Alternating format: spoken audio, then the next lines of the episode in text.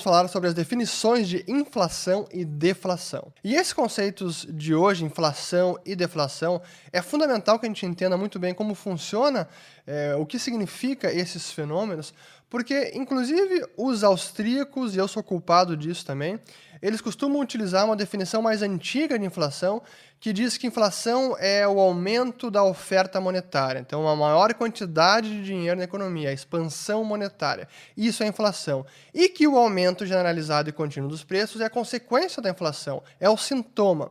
Mas o, o conhecimento convencional, digamos, o que é o consenso e é a definição usada pela maior parte dos economistas, imprensa, etc., é que a inflação é justamente o aumento continuado e generalizado dos preços. E eu é, concordo com alguns economistas, até mesmo da escola austríaca de economia, como o George Selgin, que defende que, olha, hoje é, é uma luta perdida querer resgatar aquela definição antiga, porque ninguém entende mais ela e a que ficou e é a que está no inconsciente coletivo praticamente é essa definição de que inflação é um aumento continuado e generalizado dos preços. Então não tem por que lutar por isso. Vamos é, nos dar por vencidos e utilizar essa definição, até para ter um debate mais inteligível. E eu concordo com ele, e a definição que eu vou colocar aqui de inflação e deflação vai muito nessa linha, mas tem, também tem muito de, de ensinamentos do próprio Mises que eu vou falar depois. Então, para a gente é, falar antes, utilizando aqui as curvas de oferta e demanda, vamos utilizar para um bem específico, digamos o petróleo. Então, aqui a gente tem a curva de demanda, a linha azul, a curva de oferta, supply, a linha laranja, o preço da commodity, que é o eixo Y, e a quantidade da commodity na, na, no eixo X. Então, o que acontece quando há uma maior oferta de uma commodity? Nesse momento aqui, com esta curva de demanda e de oferta, este é o preço, este é o preço de equilíbrio nessa, nessas curvas. Mas se há uma maior oferta da commodity e a curva de oferta se desloca para a direita, o que acontece é que há um novo preço de equilíbrio em face dessa maior quantidade de bem. Então, o que está acontecendo agora, por exemplo, a Arábia Saudita bombando a produção de petróleo, e a Rússia também, inundando o mercado com essa commodity, o preço caiu. Mas se houvesse um aumento de demanda e que compensasse esta maior abundância do bem, o preço poderia permanecer inalterado naquele mesmo equilíbrio anterior. Então, isso é para mostrar que tanto o preço pode variar pelo lado da oferta, quanto pelo lado da demanda também. E essa explicação, que aqui vale para qualquer commodity, e vale também para o dinheiro, por incrível que pareça, as curvas de oferta e demanda funcionam para o dinheiro também, e é o que eu vou explicar agora, porque é, muitas pessoas pensam que o dinheiro está sujeito a outro tipo de lei econômica que não de oferta e demanda. Mas não, ele também está sujeito à oferta de uh, à lei de oferta e demanda. Então, o poder de compra da moeda está sujeito às mesmas forças econômicas que outros bens. Então, utilizando ainda esse slide aqui para entender o poder de compra da moeda, ou inflação deflação, já vou explicar melhor. O que, que, seria a demanda por moeda? Né? O, que, que, o que, que explica a demanda por moeda? Demanda de, eh, de, moeda são todos os bens e serviços de uma economia, ativos, são todos os bens vendáveis por dinheiro numa economia, mais a demanda por dinheiro propriamente dito, a demanda por encaixe, a demanda por dinheiro, papel, moeda ou conta ou dinheiro na conta corrente, que as pessoas e famílias, empresas demandam como sua reserva ou seu encaixe mínimo. Então é demanda no inglês é demand for cash balances, demanda por saldos de caixa ou saldos de tesouraria.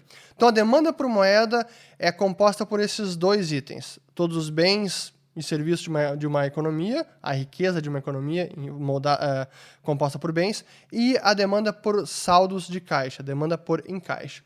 E o que é a oferta de moeda? É justamente a quantidade de moeda, o estoque de moeda, de dinheiro numa economia. Basta entender que é a quantidade monetária, a oferta monetária numa economia.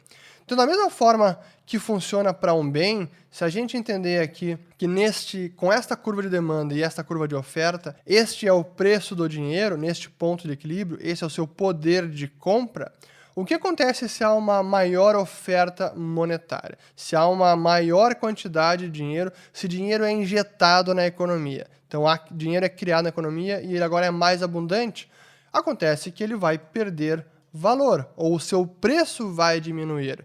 O seu poder de compra diminuiu. Então, o seu preço diminuiu e está num, ponto, num novo ponto de equilíbrio. Mas, da mesma forma que outros bens, se a demanda por moeda aumenta, ela pode compensar um maior aumento, uma maior quantidade da, de moeda, do estoque de moeda, e pode voltar ao patamar anterior do preço do dinheiro, do poder de compra do dinheiro. Então, isso quer dizer que a, a lei de oferta e demanda funciona também para moeda. Então, é, a definição de inflação é toda perda continuada do poder de compra da moeda. Ou, dito de outra forma, é o aumento continuado e generalizado dos preços. E deflação seria todo o aumento continuado do poder de compra da moeda ou toda a queda continuada e generalizada dos preços na economia.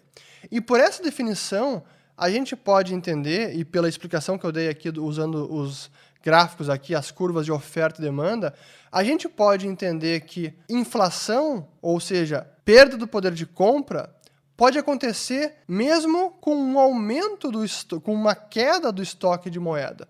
Porque se a demanda por moeda cai mais do que a queda da quantidade de moeda, isso pode acarretar numa diminuição do poder de compra da moeda. Então a inflação ela pode ocorrer não apenas quando há um aumento da quantidade de moeda, mas também quando há uma queda da quantidade de moeda. Ou então quando há um aumento da quantidade de moeda que não é compensado por uma maior demanda de moeda, mesmo que ela também aumente. Então, por isso que é importante entender essas duas, esses, essa dinâmica da demanda por moeda, a curva de demanda por moeda e a curva de oferta de moeda também. E da mesma forma, a deflação de preços, a deflação é, que seria o aumento do poder de compra da moeda ou a queda dos preços, pode acontecer mesmo num cenário de aumento da quantidade de moeda. Porque se a demanda por moeda aumentar mais do que a maior oferta de moeda, isso pode resultar num preço do dinheiro maior, ou seja, o seu poder de compra aumentou, ou o preço dos bens e serviços diminuiu. Então, essa dinâmica, esse fenômeno, essa para mim é a definição mais correta e precisa de inflação e de deflação, e que, por sinal, é muito similar à definição utilizada lá pelo Ludwig von Mises, na sua obra-prima, que foi a primeira, A Teoria do Dinheiro e do Crédito, de 1912, The Theory of Money and Credit, onde ele, na página 271, ele usa uma definição bem interessante, onde ele explica os conceitos de inflação e deflação. E é exatamente isso o que eu falei agora. Que, por sinal, ele, depois dessa explicação no, no Teoria do Dinheiro do Crédito, ele não usou mais era, ele, ele acabou se atendo à definição de inflação é o aumento da quantidade de moeda, e não mais essa, que na minha opinião é mais precisa, inclusive, e que ele acabou deixando de lado nos seus escritos posteriores à teoria do dinheiro do crédito, que foi de 1912. Então, essa definição de inflação e deflação. Inflação é a perda de poder de compra da moeda de forma continuada, e deflação, o aumento do poder de compra da moeda de forma continuada. E aí, para acabar, a questão é: bom, mas o, qual é o preço do dinheiro? Como medir o preço do dinheiro? Quando a gente falou aqui do petróleo, o preço da moeda é muito simples. O preço do petróleo é muito simples. É o seu próprio preço no mercado. É quanto custa em dólares um barril de petróleo. Esse é o preço. Mas qual é o preço da moeda? Quanto custa o real? Quanto custa o dólar?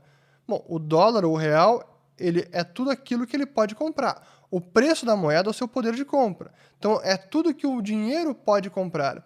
Então, como a gente pode ter, como a gente pode medir o poder de compra da moeda?